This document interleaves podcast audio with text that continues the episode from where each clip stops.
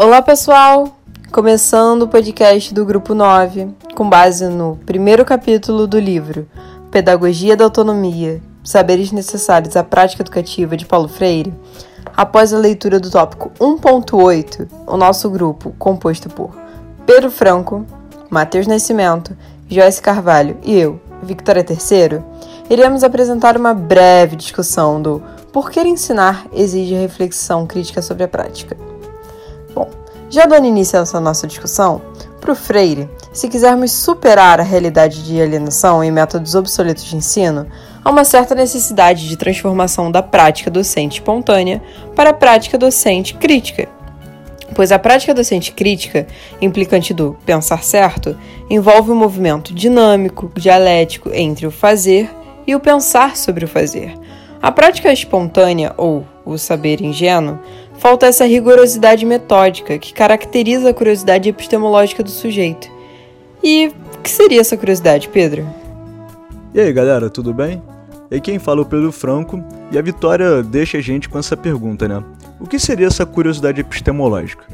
Primeiro vamos pensar numa frase de Paulo Freire que ele deixa no texto que eu acho muito interessante, que é: "O pensar certo não é um presente dos deuses". O que isso quer dizer? Isso quer dizer que o pensar certo nada mais é que uma via de mão dupla entre o professor e o aluno, e não apenas algo dado pelo professor. Então veja bem, a grande força motriz desse pensar certo é a curiosidade epistemológica.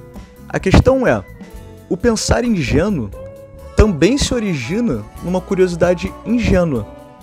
E onde fica o grande diferencial entre essa curiosidade epistemológica e essa curiosidade ingênua? Fica na rigorosidade metodológica, e ela só é adquirida a partir de uma reflexão sobre a prática do ensino. E quem vai poder falar disso um pouquinho melhor é o Matheus.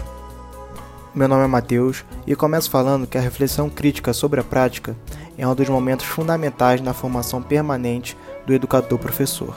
Somente pensando criticamente a prática docente é que a gente pode melhorar a prática anterior com a nova prática que será o resultado desse pensamento crítico.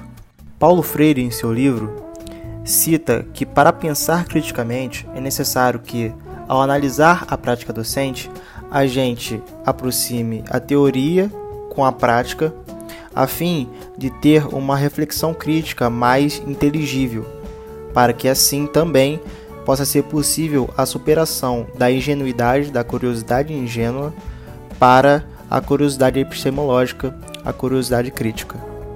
Por outro lado, para que o educador se torne capaz de promover a curiosidade ingênua para a curiosidade epistemológica, é necessário que ele assuma a sua prática docente atual e também perceba as razões pela qual ele escolheu essa prática docente.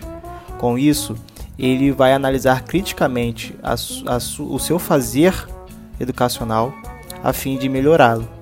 No entanto, há um processo que começa desde a assunção da sua prática docente atual, do seu fazer docente, até a superação que eu citei anteriormente. Nesse texto, Paulo Freire faz uma analogia entre essa situação e a situação de uma pessoa que quer parar de fumar. Quando a pessoa que quer parar de fumar assume os riscos que o fumo, que o cigarro tem para a sua saúde, ela não para de fumar imediatamente. Há um processo que leva a esse, essa finalidade que é parar de fumar.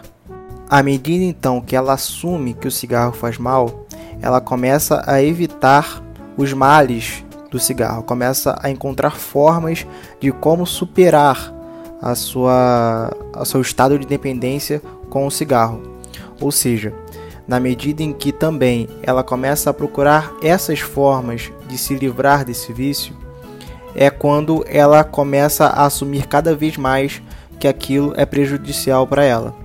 Ou seja, na medida em que ela assume, mais decisões ela vai tomando contra aquilo que ela assumiu. A partir disso, a pessoa só concretiza materialmente a sua assunção quando ela para de fumar, quando ela atinge a sua finalidade. No ato de assumir, há ainda um elemento fundamental que será abordado e melhor desenvolvido pela nossa colega Joyce.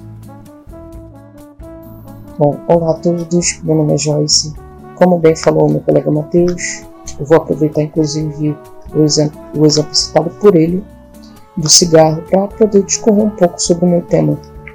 Que, assim como o fumante sabe né, das mazelas do cigarro, é, e isso vai além da questão física do vício, e entra também a questão emocional, que nesse ponto o texto aborda e aborda muito bem a questão da raiva como o estopim sentimental. E a partir disso, é, muito sabiamente, o Paulo Freire consegue colocar a raiva como um ponto positivo. E ele denomina essa raiva como a justa raiva, para indignação que deve ser ensinada e aprendida através das injustiças vividas na sociedade, mas que para isso é necessário viver e entender a raiva para não torná-la como uma violência e também ela deve ter uma ligação emocional para que esse ensino não se torne mecânico, senão nada disso vai ser enraizado corretamente na mente da, daqueles que serão ensinados. Inclusive, para finalizar, esse é um tema que ele foi pouco ele foi pouco abordado, né? Um tema bem curto mas que dá para discorrer por bastante tempo.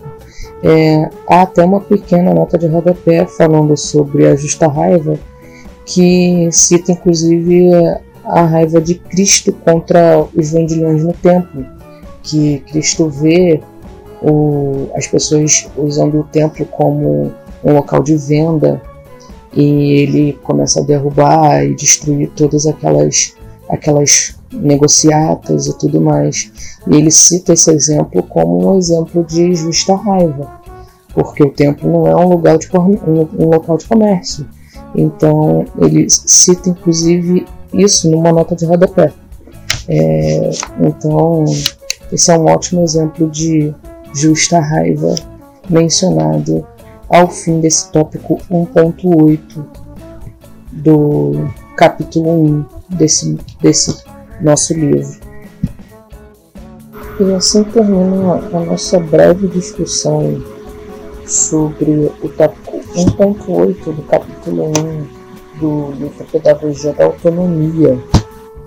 E reforçamos que o pensar certo ele não é algo que se acha em um guia para professores. Ele é produzido pelo próprio aprendiz em comunhão com o professor formador.